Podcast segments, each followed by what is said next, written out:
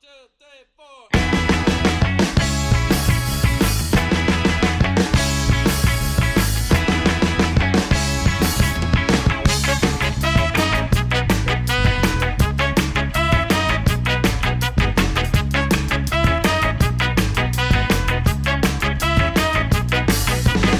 lo que es, gente? Bienvenidos una vez más a su podcast, su Playbook. Estamos acá, la banda, como de costumbre, su servidor José. Estamos con Camilo, con Juanjo. ¿Qué es lo que es, Brocky? ¿Cómo va la vaina? Ah, que va, que se va.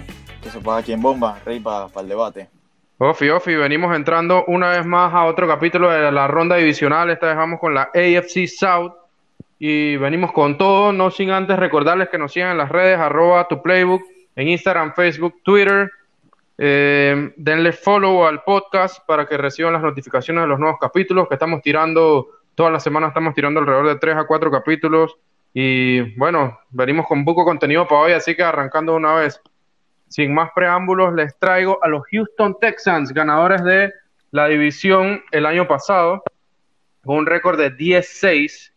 Y bueno, les vengo a hablar de los Texans porque los que me conocen saben que realmente tengo algo de, de cariño con la ciudad. Eh, tengo, digamos, un, un, pequeño enlace ahí. Si, alguna, si en algún momento he tenido algo de, de, relación con una ciudad de Estados Unidos, digamos, de manera familiar, ha sido con Houston. Eh, los únicos juegos que he visto en, personalmente en NFL o en vivo han sido en Houston. Eh, así que digamos que le tengo un poquito de cariño al, al, equipo. No son mi equipo, solamente le voy a los Packers y solamente hincho por los Packers. Pero digamos que simpatizo con los... ¿Y los Eagles? Eh, no, no, no. Digamos que, digamos que simpatizo con los Texas y les deseo lo mejor. Eh, nunca pararemos ese debate, ¿eh? No. Pero. dijiste simpatizo. Simpatizo con los Texans. Con los y Texans. con los Eagles. ¿Simpatizas? Mm, no. No que, estoy, no que es tu equipo. Dale, dale. Eso déjaselo a mi friend, a nuestro friend Juan Reynoso. Saludos y un respect para Juan. allá, allá en. Hasta Ho Chi Minh. ¿Dónde está este man? En Vietnam. Ho, Ho Chi Minh. Respect, respect para Juan. Ahí le mandamos el, el, link del podcast para que lo escuche. Pero bueno, ya sin más preámbulo, entrando en más en detalle, eh, como les mencionaba, los Texans ganaron la división el año pasado con récord de 10-6.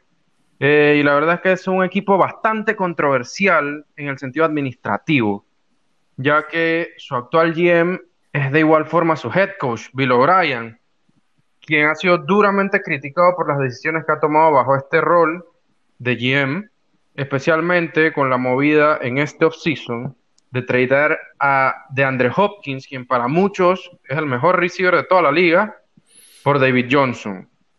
Eh, un running back que a lo, de largo recorrido ya, con un contrato bastante, bastante alto, es el tercero más alto en la posición, con un promedio de 13 millones al año. Además de de, de, de, enviar a, a DeAndre Hopkins a los, a los Cardinals por David Johnson, también incluyeron un deal de, eh, perdón, en el deal, un pick de segunda ronda eh, para el draft del 2021 y entre ambos equipos intercambiaron piques de cuarta ronda. Si bien es cierto, David Johnson en su momento fue un running back top en la liga, ya tiene tres años consecutivos con una productividad bastante pobre, por lo que se ha criticado el trade. En el 2017 se lesionó en la semana 1, venía en el 2016 de romper la liga.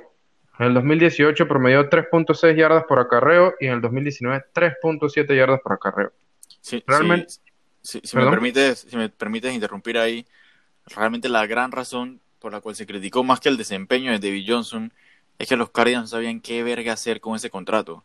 O sea, obviamente ya no rendía para ese contrato, no sabían qué hacer, estaban casi que hacían lo mismo que hicieron los Rams con Gurley, cortarlo y mamarse ese contrato y encontraron a alguien más ahuevado todavía que fuera capaz de solamente, no solamente darle uno de los mejores jugadores de la liga, sino mamarse ese contratón y, y, y nada, pues al final es, esa es como la principal razón, pues más que, el, más que el cambio de jugador por jugador, que obviamente igual está súper mal, es el tema de haber absorbido ese, ese contratón que obviamente envejeció muy, pero muy mal.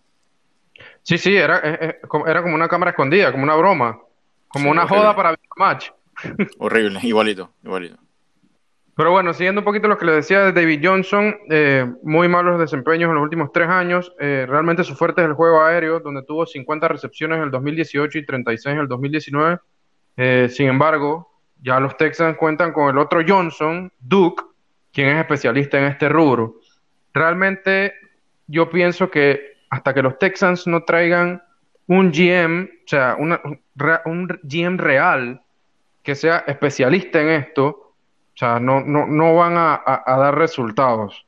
Porque no puede ser que o tengas una persona para ambos, ambas posiciones, tanto para head coach como para GM, y es algo en lo que de verdad el dueño se tiene que enfocar.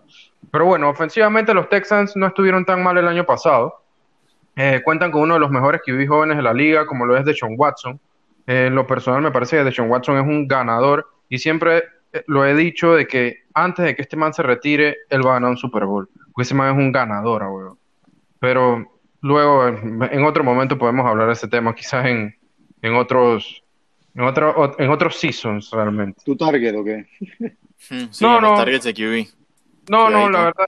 Bueno, eh, mm, no está entre mis targets por, por su Mira un poco. Pero después hablamos de. Obviamente, obviamente sabemos cuál es el target. está, mm. clarísimo. Un águila. Mm. Cuidadito. No me sorprendería ningún poco. sí, sí, Cuidadito. iría bien con Miles Sanders, que ya fue tu otro target. Ey, dejen, Dejen los temas de fantasy para los episodios de fantasy, loco. Pero bueno, siguiendo acá con las con los datitos que les traigo de la ofensiva de los Texans, que les digo que no estuvo tan mal. Promediaron 23.6 puntos por partido. Eh, se ubicaron en la posición 15 en ofensiva aérea con 3.783 yardas, promediando 236.4 por partido, junto con 27 TDs por la vía aérea. Increíblemente, por la vía terrestre le fue aún mejor, posicionándose como la novena mejor ofensiva terrestre con 2.009 yardas en la temporada, promediando 125.6 yardas por partido y 4.6 por acarreo, acompañado de 17 TDs. Eh, creo que el lado defensivo es donde está la debilidad de este equipo, que si bien se ubicaron en la posición 14 en puntos permitidos por partido con 24.1 y de 15 en turnovers con 22, eh, divididos en 10 fumble recoveries y 2 interceptions, Únicamente tuvieron 31 sacks en el season, posicionándolos como la defensa 26 en esta categoría. Algo realmente preocupante para tener jugadores de la talla como JJ Watt, que bueno, solamente jugó la mitad de la temporada del año pasado, y Whitney, Mercilus, ejerciendo constantemente presión al QB contrario. Eh, además de esto, fueron la cuarta peor defensa contra el pase, permitiendo un, un total de 4.276 yardas por aire en un promedio de 267.3 por partido, junto con 33 TDs por esta vía. Adicional, por tierra estuvieron en la posición 25 con 1.937 yardas permitidas, es decir, un promedio de 121.1 yardas por partido y 4.8 yardas por acarreo, junto con 14 TDs. Eh, hablándoles un poquito de adiciones importantes, bueno, ya les hablé de David Johnson, eh, de la, bueno, de su llegada y solamente quisiera agregar que realmente eh, confío en que van a tener, en que va a tener un buen año específicamente por dos razones. Uno, porque me parece que tiene el talento y este es el año en el que más sano ha estado desde su temporada en el 2016. Y dos, porque los Texans tienen que sustentar la idiotez que hicieron, o que por lo menos todo el mundo cree que hicieron, en traerlo a él a cambio de Andre Hopkins y sobre todo con el megacontrato que David Johnson acarrea. Por ende, va a tener todas las oportunidades del mundo, es decir, que va a estar en el campo constantemente y lo van a utilizar tanto por tierra como por aire. Eh, también llegó Randall Cobb, eh, wide receiver, que sabemos que, bueno, históricamente con mis queridos Packers, pero que el año pasado estuvo con los Dallas Cowboys. Un wide receiver veterano, al cual todo el mundo daba por muerto la temporada pasada, y siendo el tercer wide receiver de Dallas, tuvo 828 yardas y 3 TDs. Realmente aquí nada, lo... Nada mal, ¿eh? nada mal. No, nada mal, nada, nada mal. Eh, y realmente aquí lo único que falta o que queda ver es qué tanto Dishon Watson va a mirar hacia su dirección, ya que Randall Cobb solamente juega en el slot y sabemos que Dishon no se caracteriza por utilizar mucho esta posición que digamos. Eh, también llegó el safety Eric Murray de los Cleveland Browns, un veterano que puede jugar tanto de safety como de nickel y que creo que puede aportar de inmediato, ya que como vimos la secundaria de Houston es su punto débil. Eh, su primer pick en el draft, que fue en segunda ronda, recordemos que ellos no tuvieron pick de primera ronda, tuvieron el pick 40 overall y lo utilizaron, el, lo utilizaron perdón, en Ross Blacklock, el defensive tackle de TCU. Eh, tiene mucho potencial. La verdad es que no me considero un gran fanático de este pick, ya que considero que habían mejores opciones disponibles en el momento, pero realmente ayuda a suplir la baja de DJ Reader, que sabemos que formó, eh, que forma o, que o que representó una parte importante de esta línea defensiva en las últimas temporadas y que firmó un contratón con, con los Bengals como agente libre. Y bueno, en tercera ronda picaron a Jonathan Greenard, el defensive end de Florida, eh, que también puede aportar ahí en la rotación como rookie y que muchos tenían alta, o, que muchos scouts lo, lo, catalogaban con mucho potencial, ¿no? Eh, Las Vegas tiene un win total de siete juegos y medio para los Texans y yo realmente les doy el over y prácticamente que sobrado con un récord de 10-6. Así que sin más que agregar, les dejo la palabra a ustedes para ver las contras que tienen y, ¿Y qué piensan ustedes de los Texans? Sí, no, mira, yo, yo sí que tengo serias dudas con los Texans. La verdad es que la defensiva es bastante mediocre y la secundaria, aún con Justin Reed, que en verdad es lo mejorcito que tienen, pinta para ser de las peores 10 de la liga, aún con ese Eric Murray que trajeron, que realmente tampoco es la gran cosa. Eh, Acabo de ver que tiene un tuvo un grade de PFF de 62 el año pasado, así que no, no creo que ayude mucho ahí a esa secundaria. Lo, que sí es cierto es que obviamente Dishon Watson siempre va a estar ready para, para salvarles el culo, pero ah, realmente creo que ahora sin su Robin, creo que no va a ser capaz de salvarlos tanto como antes, eh, especialmente con, el estado de la defense. Eh, igualmente también con los injury concerns serios que tienen sus, sus receiving corps, eh, que realmente ya está a un par de, de vergazos, un, un mal hamstring de que hace sin receivers básicamente. Y nada, pues ni hablar también de lo poco que me emociona David Johnson detrás de una línea bastante promedio. Creo que a esta altura de la vida me emociona más Duke Johnson y todo eh, que David Johnson. Em, que bueno, eso ya lo ejemplifiqué en, mi episodio de, en el episodio de los avoids de, de Ronnie en Fantasy. Eh, pero bueno, lo que sí es cierto es que bueno, si el año pasado Carlos Hyde pudo hacer lo que hizo con eh, detrás de esa línea ofensiva y, corrió lo que corrió, David Johnson pudiera hacerlo, pero bueno, ya, ya veremos qué pasa durante el season. la verdad es que yo, yo creo que que todo esto que me suena mal de los, de los Texans es parte de las malas decisiones que han tomado en los últimos años, creyéndose que estaban a un par de trades de ganarlo todo y terminaron fue por completo su window eh, para ganar. Y no los veo nada cerca de la élite de la AFC, eh, en parte también porque los pocos picks que han tenido en los últimos años no han progresado como esperaban, no, han tenido los resultados que esperaban, básicamente no les han salido los pocos picks que han tenido, quizás o sea, todo esto último ha sido en gran parte el tema de que mencionabas de que no tienen un GM. Eh, intentaron robarse a, Nick Caserio de, de, los Patriots el año pasado y al final se metieron fue en Vergueros. Eh, sí, lo recuerdo. Verdad, Nick Caserio. Así que quizás, y yo pienso que quizás todavía lo están esperando, están esperando el momento en que, en que se lo puedan llevar y por eso todavía dependen de, de Bill O'Brien haciendo cagadas ahí. Así que, que sí, yo realmente no soy muy fanático, pero a la vez esta división realmente está para, para el que la quiera, más que los demás. Eh, y quizá Watson no va a poder salvarlos tanto como antes, pero capaz solamente necesita salvarlos un par de veces contra los Titans y los Colts y ya digamos que cumple cumple cumple con la, con la misión de, de, llevarse la, la, división. Sí, yo, Yo, creo que, que, en verdad al final esta división se va a decidir por quién tiene mejor QB, porque la verdad es que los Titans en lo personal tienen un buen equipo, no tan la ofensiva no es tan tan buena como la de los Texans en sí por, por la calidad que tiene Dishon Watson de QB, pero sí tienen una mejor defensa overall, porque veo la defensa de los Texans y tienen huecos por todos lados, o sea, horrible. La verdad es que la verdad es que no sé no sé cómo Dishon va a poder cargar un equipo así durante 16 semanas. Sí, sí, exacto, yo estoy de acuerdo. Yo tampoco creo que o sea, puede, difícil, puede ser que el que hubiese la diferencia, pero Chuchi, con tan, o sea, con un equipo tan malo alrededor, no sé, tengo que verlo para pero que. lo dijiste, José, es un ganador, ¿no? Eh, sí, que demuestre. Vamos a ver. Que lo de Watson, parece que es un ganador totalmente de Sean Watson. Ahora, sí concuerdo con lo que ustedes mencionan, de que, o por lo menos lo que mencionó Juanjo, perdón, de que esta división está, o sea, digo, de hecho creo que lo dijeron los dos, esta división está para el que la quiera, weón, para que se la quiera. lo dijo Camilo. Camilo realmente para el que se la quiera llevar. O sea, cuando yo estaba haciendo el análisis del schedule de estos manes, o sea, de los Texans, ya vi los, los primeros siete juegos y están durísimos, pero dificilísimos, dificilísimos. O sea, los tengo de la semana 1 a la 7 con récord de 2-5. Dos ganados, cinco perdidos. Luego viene su bye en la semana 8 y de la, de 9 en adelante me parece que es un casi que paseo su, su schedule. Y los tengo de 9 partidos, 8 ganados, un perdido. Por eso es que terminan con, en mis pronósticos con récord de 16. Ahora, eso fácilmente, uno o dos juegos que, que, que se la caguen y chao división.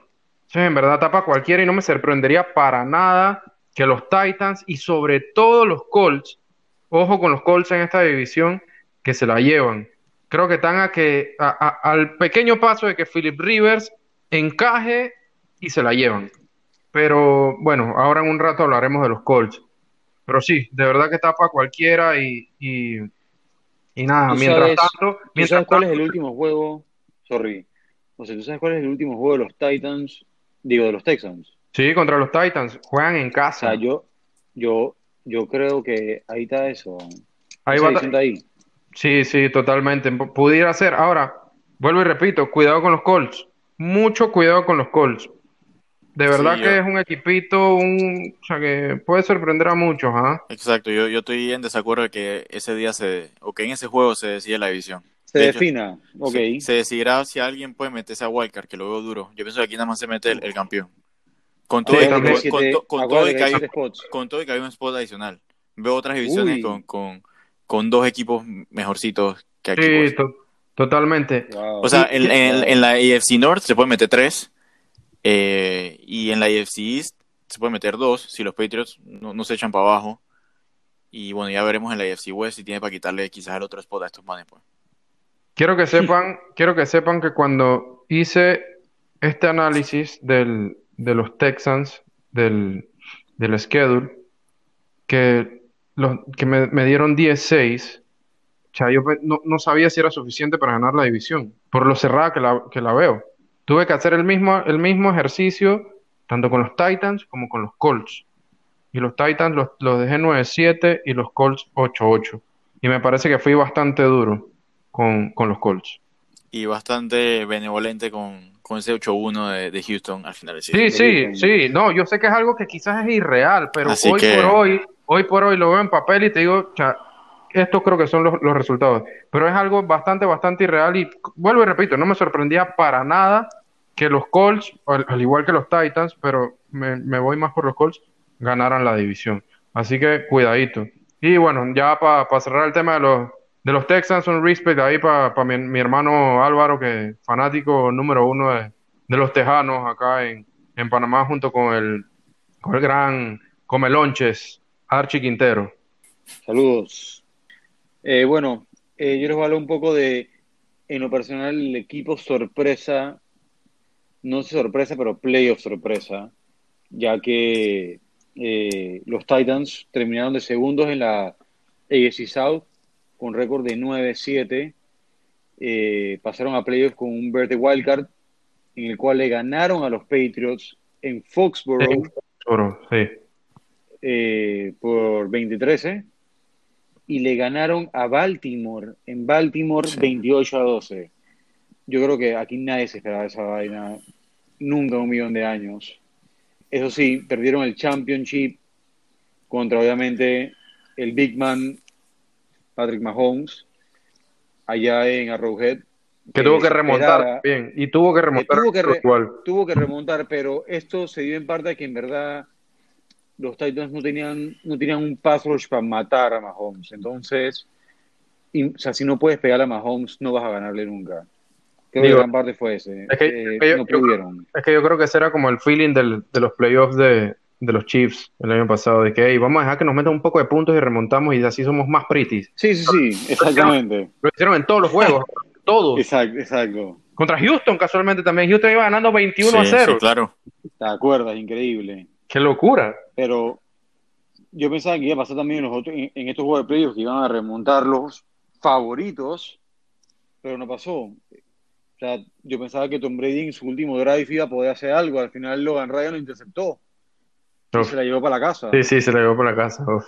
Eh, la ley del ex. Eh, exactamente. Entonces, eh, este es un equipo que, eso sí, llegó al championship, eh, demostró, fue el equipo sorpresa de la liga en lo personal, pero yo creo que tiene un big, un big question ahí que, que, que resolver, ¿no? ¿Qué, ¿Qué Tannehill veremos este año? Claro. Vamos a ver el Tannehill de Miami o el Tannehill del año pasado, eh, que tuvo un rating de 117.5, eh, hizo 22 TD, 6 INTs, completó el 70% de sus pases. Qué locura.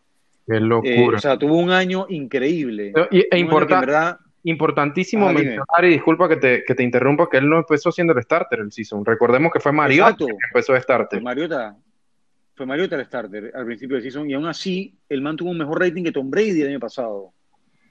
La rompió. También, sí, la rompió. También creo que el online de los Titans fue una de las grandes razones por las cuales ellos, por sobre todo por el run blocking, sí, sí. Eh, o sea, a lo que iba el season andando. Eh, tienen a Ben Jones, que según PFF eh, fue el segundo mejor center. Eh, tienen a Taylor Lewan, Jack Coughlin, que se fue para Cleveland. y para los Browns, en el cual reemplazaron con su primer pique con Isaiah Wilson, que lo vino a reemplazar. Vamos a ver qué tal da ese pick. Mm, no sé si me gusta mucho o qué. Vamos a ver cómo le va. También tuvieron a, Christian Fulton en la segunda ronda de corner, eso un poquito más adelante, voy a hablar de él. Pero volviendo al tema de Tannehill, man, yo pienso que ese man, eh, yo estoy bien escéptico. No sé si en verdad pueda ser el QB que fue el año pasado. Yo pienso que va a tener un regression eh, bastante grande. Eh, eso sí, yo pienso que ellos se creen contenders por el hecho de que le dieron un buen contrato a Danny Hill. Además de que recianearon a Derrick Henry por un contrato que creo que fue 50 millones, si mal no estoy. Sí, una vaina así. Por lo cual, por lo cual, por lo cual los season de ellos fue bastante, bastante eh, calladito. Que, que en verdad, en verdad ese fue, ese fue manso deal, en verdad, el de, el de Derrick Henry, porque en verdad no, no, está nada caro. Si no me equivoco, son como 11 millones que le pagan al año. Exactamente. Y eso está súper bien para un running back hoy en día. Pues. Creo que son, creo que son cuatro. que también Creo que son cuatro años, 44 millones, si mal no recuerdo. Ahora que mencionas el 11, estoy casi seguro. Y mira cuánto le están pagando los, los Texans a, David Johnson. Pero también acuérdate de algo. Eh, Derrick Henry no es un back. Acuérdense que Derrick Henry no es un back que te va a atrapar bolas. Entonces, es verdad, pero sabes, yo, yo, eh, yo, eso lo veo más como algo que ellos mismos no quieren hacer, porque hemos visto que Henry si le tiras la bola, sí, te, la, puede llevar para la casa. Sí, sí, sí, sí. Pero, es que, pero, bueno, ahí hay un tema, ahí hay un tema de la directiva, no te voy a pagar esto porque no tú vas a hacer esto. Entonces, cuatro, super buen value. cuatro años, es buen 50 millones, para ser exactos. Cuatro años, 50, 50 millones. millones. Exactamente. Justo por debajo del de David Johnson, el de David Johnson son 13 millones al año y le sigue Derrick Henry 12.5. El, el, quinto mayor, el quinto mayor contrato de la posición en la liga. Y bueno, y una, una de las razones por esto es que, que tuvieron una, una, un offseason bastante callado. Solamente ficharon a Big Beasley, que ya sabemos cómo fue esa vaina, de que el man ni siquiera se reportó a a training. Llegó como 10 días después y gordo. Y sin excusa. Nunca dijo nada. es que eso sabía al principio, que el man como estaba sobrepeso, me imagino que trató de bajar esa vaina. Sí, sí, debe no ser. tiempo. Definitivamente. Entonces, aquí estamos viendo un problema ya con un fichaje que se suponía que iba a startear, que venía por el tema de, que se, fue, se le fue bastantes jugadores como Cameron Wake. Cameron Wake, exacto. Era lo que iba a mencionar. Que, no tuvieron, exactamente, Cameron Wake en verdad no tuvo mucho, no hizo mucho en el season ya que pasó lesionado. Eh, creo que así no jugó el año pasado. Exacto, creo que jugó como 190 snaps, nada. Eh, pero esto es un equipo que en verdad eh, su ofensiva puede hacer algo, ¿me entienden? tiene un wide receiver sophomore como Jay Brown. Con muchísimo potencial. rookies, con bastante potencial, exactamente. Eh, pero al final se va la pregunta, ¿qué versión de Tannehill vamos a ver este año? O sea, si vamos a ver a un man que nos va a llevar a un deep playoff run, o un man que en verdad va a ser Tannehill en 2018, que la inconsistencia no lo dejaba llegar al potencial. Es algo, es algo que me da una pregunta bastante fuerte. Y los Titans, y yo pienso que los Titans se creen contenders a ganar la división y llegar a playoff, ya que llegaron al championship, a un playoff run bastante deep, por lo cual en verdad tuvieron la confianza de resignear a Tannehill y darle un contrato como el que tiene ahora. Yo no sé si fue la mejor, la mejor movida, pero bueno, eh, son 16 semanas, hay que ver esa parte. Pero del lado de la defensa, no es que sea la mejor, pero tampoco la peor. Tuvieron un buen comienzo de season. Eh, en los seis primeros juegos permitieron solamente 15 puntos por juego. Imagínate, eso, eso está bien. Pero ¿qué pasó? Se fueron, que, se fueron quebrando, man, por, por las lesiones. A Dory Jackson, Malcolm Butler, que, que, que solamente quiero que jugó la mitad de la temporada. A Dory Jackson se perdió como cuatro juegos, cinco, cuatro juegos. Eh, digo, esto no, se, esto no se vio en gran parte que la ofensiva de Tannehill explotó. Entonces ahí como que se niveló la vaina un poco. Pero digo, ellos tienen un buen core de linebackers. Eh, tienen algunos de los mejores safeties de la liga, Kevin Bayard, gran safety. Buenísimo. Un gran, gran fucking safety. Muy bueno. Pero aquí, yo creo que aquí, va, aquí el key va a ser ese. El depth de la defensive line, digo, de la, de, de la defensiva overall, y de que si Tannehill en verdad puede dar ese paso de consistencia, ¿no? De, de que yo voy a repetir mis números o los voy a mejorar este año. Eh, eso sí, quiero ver también a Jeffrey Simmons. ¿Te acuerdas de Jeffrey Simmons? Claro, sí, claro. Eh, chucha, Por supuesto. Que, eh, man, sí. va a tener un season completo. Ese man es un fucking animal, weón. Animal. Hay que sopar como este man. Sí, sí. O sea, este man, que igual este man hace en gran parte porque. Igual por te digo lo que tú dices, José, de que está bien, eh, de que los Texans puede que queden 16 y vaina, pero aquí yo te digo que, que en verdad el equipo overall más completo en sí, o sea, balanceando defense y offense son los Titans. Pero si me dices el hecho ahí, quien lo tiene es Dishon Watson. Man. Es que Dishon te puede ganar un juego el solo. Entonces, no confío mucho en Tannehill. Pero aún así tienen división, tienen, tienen juegos contra divisiones bastante difíciles, man. El norte de la AFC, el norte de la NFC. Estamos hablando de jugador de, de QBs, de QBs de nombre. Entonces yo no sé si Houston puede aguantar esa vaina. Eh, yo, yo tengo los Titans, o sea, Las Vegas lo tiene 8.5. Yo les voy a dar al over. Y yo pienso que van a ganar 9 juegos. Yo, creo, yo pienso que van a quedar 9, 7 con todo y, y todos estos question marks que tienen. Yo, yo creo que, que van a dar ese salto y van a, y van a, digo, no ese salto, porque van a seguir con el mismo récord los, los últimos tres años. Ey, Pero sí creo que, que quedan con un récord de 9-7. Una pregunta antes de, de, decir lo que yo pienso de los Titans. Eh, ¿Cuál era el over-under de, de los Texans, José? Siete y medio, es decir que... Verga. Wow. O sea, de hecho creo, creo que, bueno, ahorita hablamos de eso, pero no, no está bien, nada más quería saber porque los Titans están más favoritos, pues. Pero lo que quería decir era que, ah, no, que estoy totalmente en desacuerdo con lo que dijiste de Juanjo de que bueno, no totalmente en desacuerdo, pero estoy en desacuerdo con lo que dijiste que es el equipo más completo, los Titans.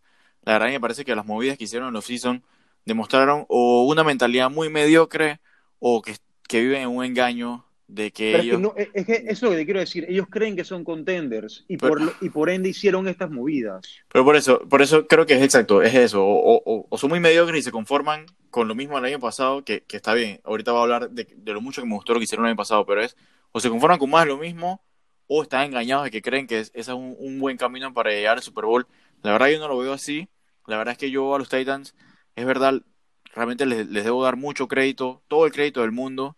Nadie les regaló nada el año pasado. Todo lo que lograron Nadie. fue por mérito propio. Empezando por haber tenido los huevos de meterle, de meterle presión a Mariota, traer a un, a un backup decente, que al sí. final, bueno, Tannehill terminó quizás demostrando que el problema al final del día quizás era Adam Gaze y, y no sí, él. Ya y bueno, también las lesiones que, que, siempre lo han jodido, pero de verdad que su, su desempeño, como bien mencionas, o sea, fue, o sea, fue, fue, otra vaina, fue de MVP, fue realmente increíblemente eficiente, y bueno, también lograron imponer ese, ese estilo de juego tan arcaico para muchos, eh, contra dos de las mejores defensas de la liga, como mencionaste, contra los Patriots y contra los Ravens, de visita, eh, habiendo... Increíble, fueron, es, es que fueron, es una locura. A, fueron a la casa de Brady, no, tú no ganas allá.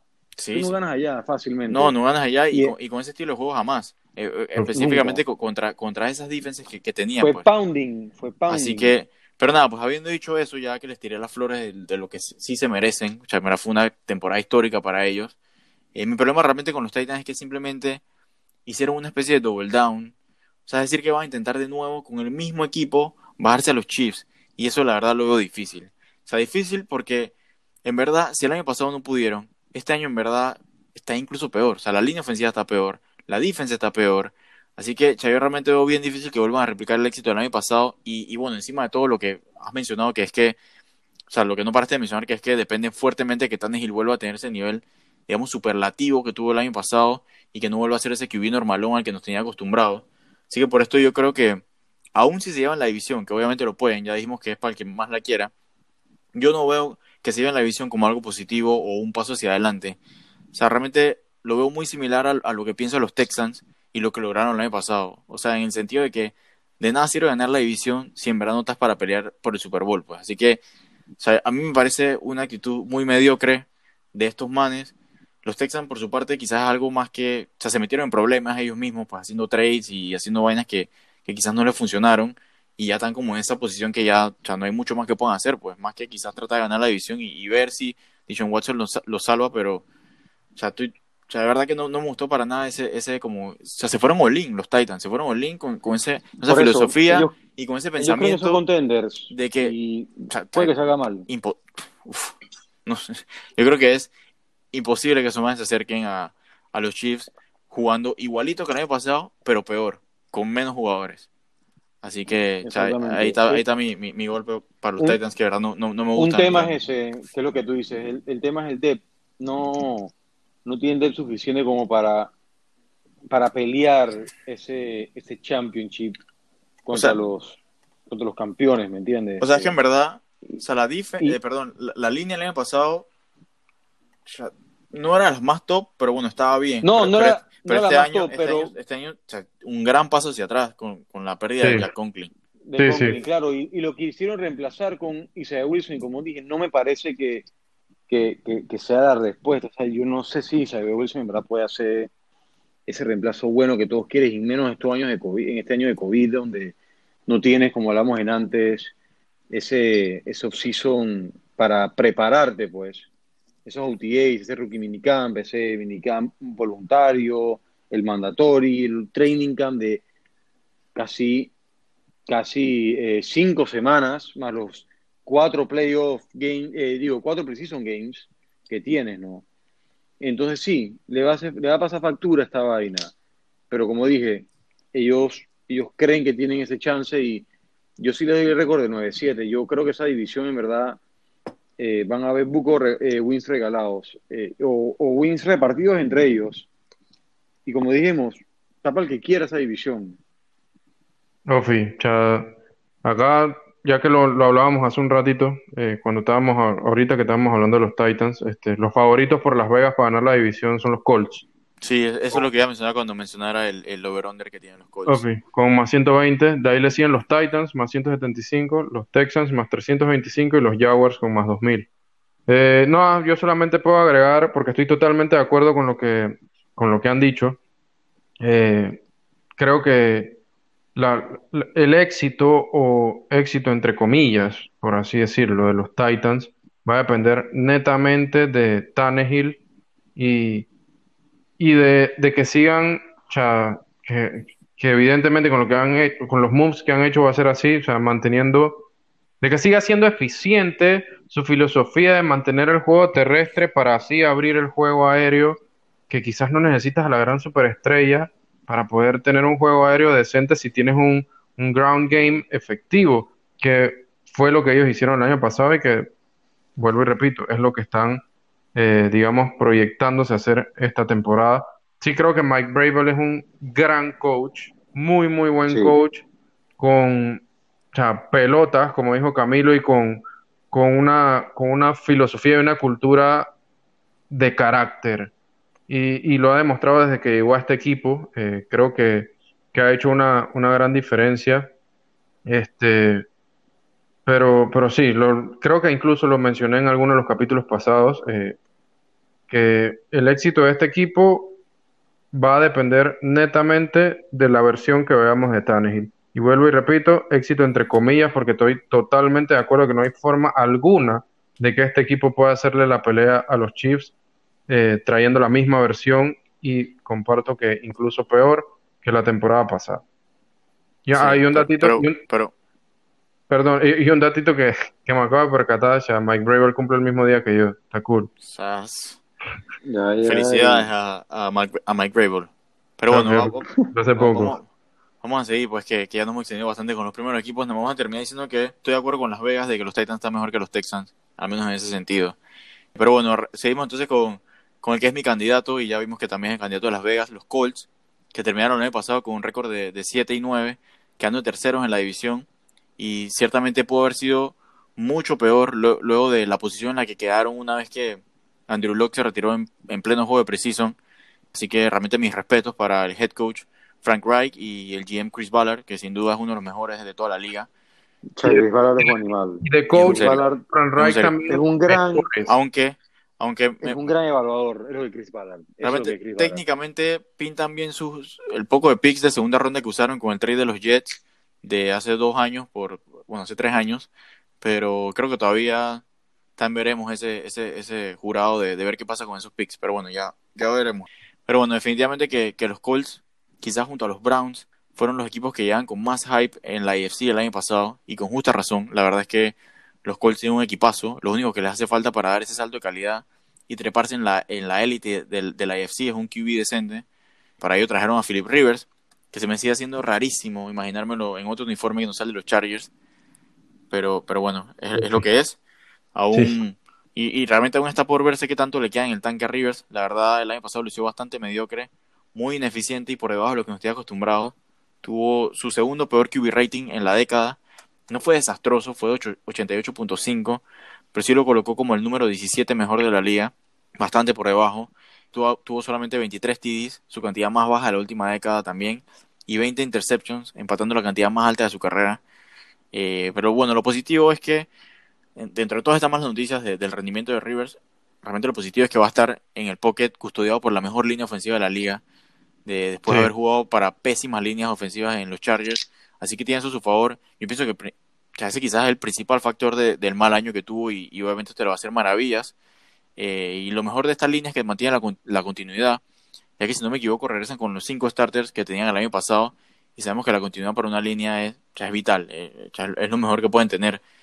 Así que, que muy bien en ese lado para ellos y para incluso sacarle aún mayor provecho a la línea. Los Colts picaron en segunda ronda a uno de los running backs más dominantes de los últimos años, Jonathan Taylor de Wisconsin, que ya les he comentado que bueno es uno de mis crushes de fantasy esta temporada. Pueden verlo en el episodio de, los targets de, running back de fantasy. Vayan a chequearlo.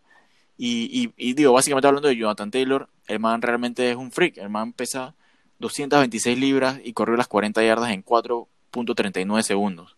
O sea, el man básicamente parece un fucking linebacker. El man básicamente es un fucking linebacker. Eh, así que va, va, a estar interesante ver esas colisiones de linebacker contra linebackers a toda velocidad nadie va a querer claro sin duda. Eh, así que, que muy, muy, bien, muy bien ese pick de, de, los Colts, que bueno, va a estar haciendo un one-two punch ahí con Marlon Mack, que lo ha hecho bastante bien en los últimos años detrás de, esta línea. Así que hasta ahora en cuanto a la offense, todo bien, pero las mayores dudas surgen con, con los receivers, que como grupo tienen buenos talentos, obviamente al incansable T.Y. Hilton, también este año picaron en segunda ronda al receiver de USC, Michael Pittman, que en verdad es más buenísimo, y tienen también a, a Paris Campbell, que picaron el año pasado en segunda también, proveniente de, Ohio State y que, pienso que seguro va a terminar heredando ese rol de, de, Hilton eventualmente y que incluso es Manso Insurance en caso tal de que se vuelva a lesionar de Hilton. Pero ahí quizás con los receivers el tema va a estar en qué tan rápido pueden desarrollar esa química con Rivers, más que el tema del desempeño de Rivers, que como les dije creo que va a mejorar bastante con la línea. Eh, pero también al final del día es un grupo bastante joven aún y les puede tomar su tiempo, digamos, alcanzar ese nivel necesario para competir con las secundarias de la NFL, o sea, Michael Pittman, seguro, siendo un rookie sin, sin, sin minicamps y sin off-season básicamente. Eh, y para Scamel, que en verdad, o sea, pienso que todavía le falta aún, aún está en su segundo año, le falta, digamos, para llegar a ese, nivel. El año pasado que se lo pasó lesionado por Campbell. Sí. Que no ha tenido el fogaje. El fogueo, perdón. Sí, y que incluso o sea, e, era, era muy, muy, muy raw. O sea, en verdad, o sea, al final del día, muchos lo veían como un deep threat, pero él al final, mm, o sea, en, su carrera en college, nunca atrapó eh, pases deep, o sea, era más de, screens y, ese tipo de pases cortitos, así que... Y eh, sí, es, mucha proyección pues todavía, así que tiene que demostrar. Eh, y bueno, igual roguemos que T.Y. no se lesione este año porque ahí, ahí sí se les puede ir el, la ofensa a la verga en ese sentido, pues. Pero igual, de igual forma, el enfoque de esta ofensiva es netamente corredor, así que por ese lado también, bien, también para Rivers, pues. Eh, pero bueno, ya pasando entonces a lo que es la defense, pienso que esta es una de las unidades más underrated de la liga. Ciertamente aún no está, un, no está a un nivel elite, pero fueron, fueron bastante buenos el año pasado contra la corrida. Fueron el séptimo mejor equipo en yardas por tierra y el cuarto mejor en, TDs permitidos por tierra. Y eso súmale que este año no tuvieron pick de primera ronda porque lo mandaron a San Francisco a cambio de, de First Buckner, que sin duda es uno de los, uno de los mejores defensive tackles de la liga y, por eso le dieron semejante billetón, 21 millones por temporada a The First Buckner, que seguro lo van, lo van, a estar extrañando ahí en, en, San Francisco, que bueno, ahí al final a ellos les salió todo bastante bien, pero bueno, ya, ya veremos. Además también tiene a uno de los mejores linebackers de la liga en Darius Leonard, que de verdad que da gusto verlo jugar, es buenísimo. Si no es que, si no es, que es el mejor, hoy por hoy. No, estaría tan cerca de ponerlo por ahí, pero quizás lo pongo en el top 5. Eh, pero Otro gem de bala. Sí, sí, sí, sí. Una, locura. Manso pick. Manso pick. Pero bueno, eh, lo que sí es que quizás tiene una debilidad en Roger, ya que ciertamente tiene a Justin Houston, que en verdad no lo hizo nada mal el año pasado, pero que a estas alturas de su carrera es más un pase Roger situacional. El man de verdad que se beneficia, se beneficia muchísimo de, jugar muchos menos snaps. Eh, además también se le fue Jabal Shirt. Y bueno, tiene muchas esperanzas puestas en Kemoko Toure, que fue pick de segunda ronda en el 2018. Y que incluso el man en verdad estaba jugando bien el año pasado hasta que se rompió el tobillo en la semana 5 y ahí se perdió el resto del season. Así que bueno, eso quizás puede, puede ser una ayudita ahí buena para, para la defense. En cuanto a la secundaria, aquí también hay algo de incertidumbre por el overhaul que, que le hicieron a, a la unidad y básicamente ahora la responsabilidad la, van a tener jugadores jóvenes como Rock Yacine, eh, que picaron en segunda ronda el año pasado y que básicamente tiene que darse ese paso hacia adelante y ser el corner número uno ahora. Es verdad que, en verdad también trajeron a, Xavier Rhodes de Minnesota, que, solía ser un corner número uno, pero creo que esos años ya quedaron un poquito en el pasado y sería un error.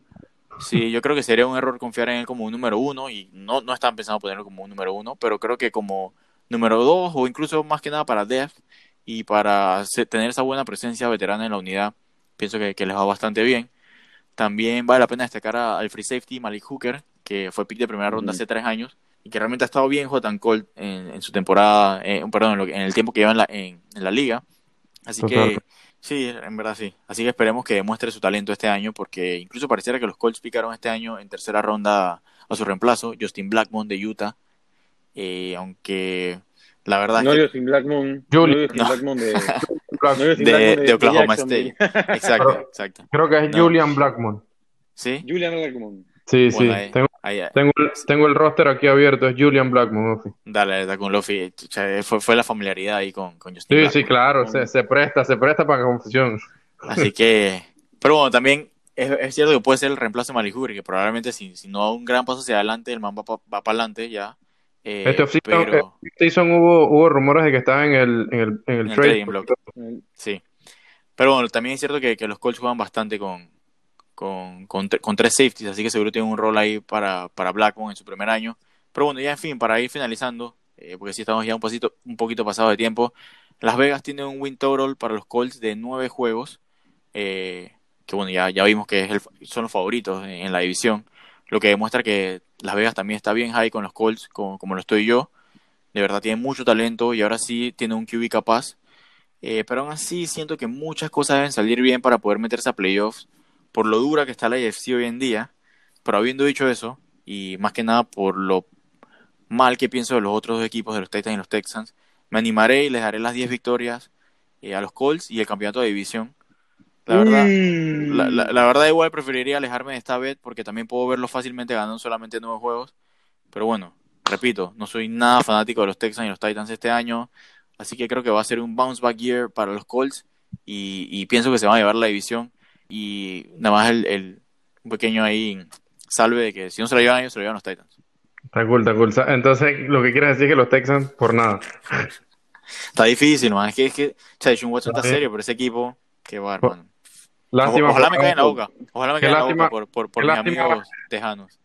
Qué lástima por Agua y por Archie, los tejanos. O sea, yo en realidad veo, yo, yo veo los Colts, o sea, en general, como les decía, bastante bien. No me sorprendería para nada que, que ganara la división. Están bastante balanceados tanto en offense como en defense. Y creo que si Philip Rivers encaja como como se espera que encaje, sobre todo por como mencionabas Camilo, con la mejor línea ofensiva de la liga y que simplemente vaya a ser un game manager y no le toque cargar con el equipo a él, creo que, fácilmente se la pudieran llevar. Fácil, fácilmente. Y, y, sobre todo por lo que decías de que es un equipo que va a ser netamente corredor, no me extrañaría la verdad que, que se llevaran la división. Los veo bastante, bastante bien en los Colts. Y nada, creo que sobre todo por el por lo que hablaban de del buen manejo que han tenido tanto Ballard eh, como GM, como Frank Reich, como coach. Es un, o sea, de los mejores head coach de la liga, Frank Reich. De verdad que me quito el sombrero. Bueno, ahí vamos a ver para qué pasa, ¿no? Eso sí, eh, yo le voy a hablar a un equipo del cual no veo chance alguno que tenga como pelea esta división este año. Le voy a dar el último lugar de la división, el equipo de los Jacksonville Jaguars un equipo del cual quedó 6 ganados, 10 perdidos el año pasado. Eh, este fue un equipo que fichó a Nick Foles el año pasado por 4 años, 88 millones. Un contrato en el cual me parece estúpido en el momento y me parece estúpido ahora mismo también. Pobres no es, está en el equipo. Es, el, es, literal el mismo contrato de, de Bridgewater. Mm. No, no, no. no, sí, no. De Bridge de Bridgewater, que son 22 millones al año, 4 años, 88 millones. Ah, que es como, es, eh, como, como, ese contrato para los que ya básicamente están como a ese nivel de que pudieran ser un, titular o también pueden ser como un backup, no sé. Es como ese rango ahí raro, pues. dije Cotis mm. porque en su momento, si mal no recuerdo, fueron 88 millones completamente garantizados cuando firmaron. pero, exacto, pero fueron en 3 años. Básicamente le pagaron 30, algo, algo por ahí. Pero dale, dale, está cool. Bueno, se esperaban que iba a ser el starter, ¿no? Pero ¿qué pasó? Se lesionó Week One y bueno, entró el rookie Garner Minchi, un jugador que en verdad, un jugador que en verdad tuvo una temporada no mala estadísticamente. Eh, tuvo 21 TDs, buenísima, 6 INTs, eh, 3 más de 3.000 yardas, completó el 60% de sus pases, jugó 14 juegos, eso sí. Eh, pero bueno, este es un equipo en el cual hay que preguntarse si la directiva en verdad cree en él, si la directiva cree que él es el futuro de la franquicia. Eh, la verdad es que no lo sé. Eh, tiene, de verdad, tiene que, demostrarlo, tiene que demostrarlo este año. Claro, lo que sí sé es que tiene una offense con buenos weapons que, se puede construir. Quiero agregar algo Muy rapidito, ahora que mencionas eso. O sea, no sé si creen o no creen que sea el futuro. Lo que sí sé es que por lo menos algo de esperanza tienen y lo demostraron dejando ir a Nick Foles y, y confiándole la titular y confiándole el equipo para esta temporada. Si bien es cierto no tiene el gran equipo, ya si el man gana su par de juegos y lo y, y, tan lejos de, de picar un QB, un, un franchise QB el próximo draft, eso quiere decir que, en verdad sí que lo puede llevar. Bueno, yo pienso que tiene un buen, una buena ofensiva, un buen offensive core. Eh, tiene a DJ Shark, eh, tienen a Fournette que no, le declinaron su fifth eso sí. Yo pienso que este es un equipo que en verdad puede pelear por lo menos el último lugar, pero va a pelear el primer pique. Yo, yo no veo de otra. Eh, sí, tuvieron un second rounder como la Vizca Chenol, que es un es un receiver que en verdad yo vengo siguiendo hace muchos años de Colorado. Sé que es de tus favoritos. Sí, sí, te acuerdas. Me, me parece que es un gran receiver que, que puede hacer bastante por ese equipo, eh, ofensivamente hablando. Tienen a Killan Cole, Didi Westbrook, eh, Chris Conley. O sea, no es un equipo y una offensive line mm, no tan mala. Bueno, Cam Robinson, lo más salvable de ahí, de esa offensive line, de la cual es un poco sospechosa. Eh, Diría que, que, es average. Mm, es average at best, no es tan buena. La verdad es que lo más, salvable, lo más salvable de ahí no es más nadie que, que este Cam Robinson. Eh, eh, de la parte de la defensa sí veo algo mejor.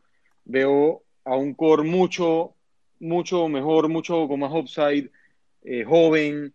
tuvieron 47 sacks el año pasado. Josh Allen, que me parece que es un, fue un pro bowler y va a tener un Monster Year este año, pienso yo. Qué buenísimo. Eh, ficharon, eh, bueno, draftearon a, a Clayton Jason de LSU porque sabían que se, le iba en, eh, se les va en Gakwe, que ya hoy casualmente dijeron que están a punto de tradearlo, nadie sabe de qué equipo. Vamos a ver. Cuidado, estamos a la expectativa. Estamos a la expectativa. Estamos a la expectativa, eso sí. Ahora que estamos hablando. Cuidado que ahora que estamos hablando de la división, cuidado que llegan los Titans. no creo, yo me sorprendería. La defense. ¿Te imaginas? Sí, me sorprendería un poco también. Digo, ya draftearon a su reemplazo, sabiendo que esto venía, porque ya esto venía de antes. Todas estas peleas que, que mencionó José, creo que fue en su momento con el, con el dueño del equipo, que no quería jugar con él. Exacto.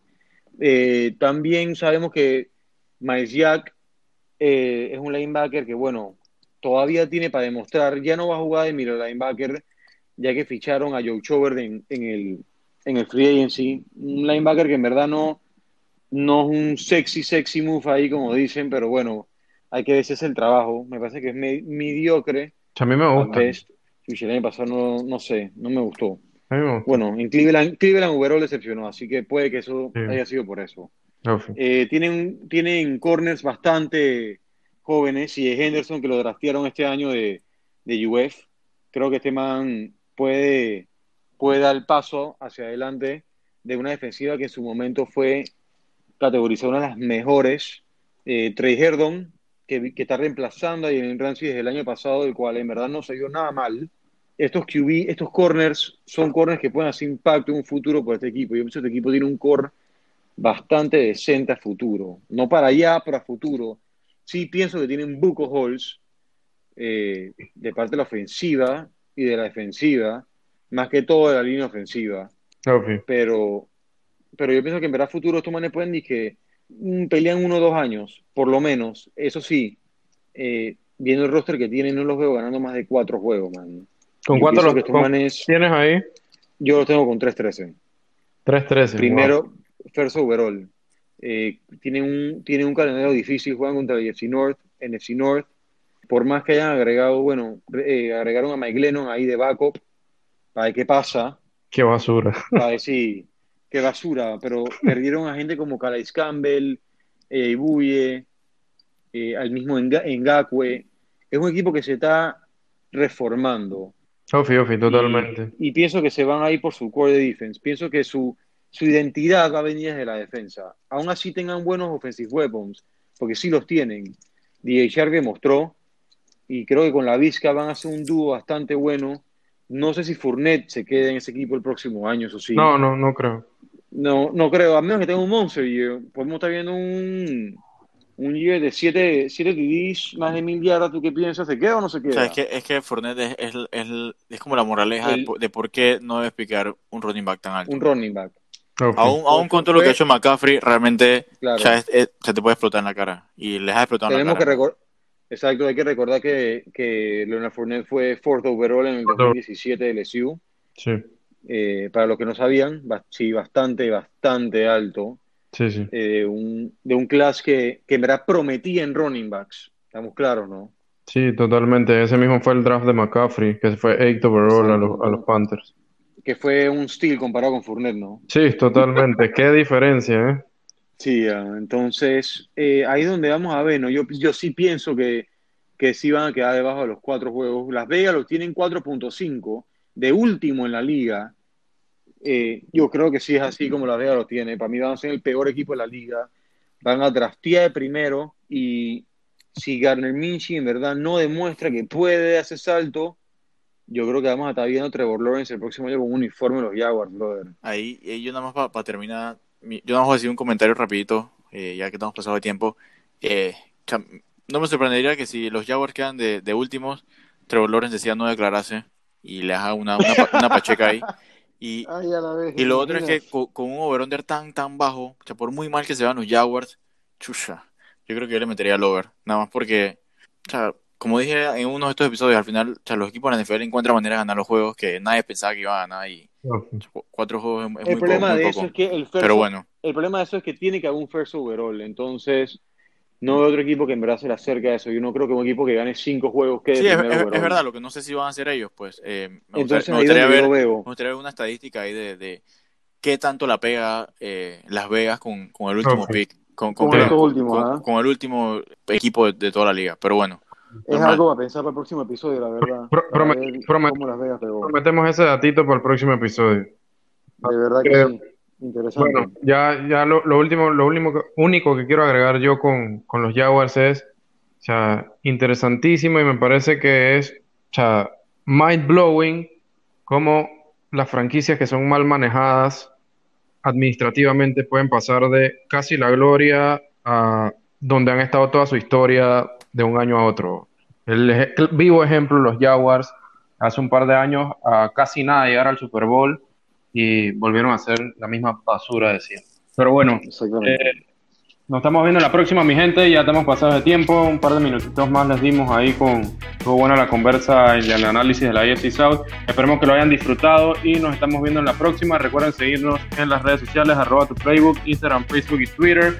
Recuerden darle follow al podcast para que les lleguen las notificaciones de los nuevos capítulos. Estamos tirando entre 3 y 4 capítulos todas las semanas, así que interactúen con nosotros, déjenos saber qué les parece y nos pidamos gente, bless. Bien, mi gente, saludos. Saludos.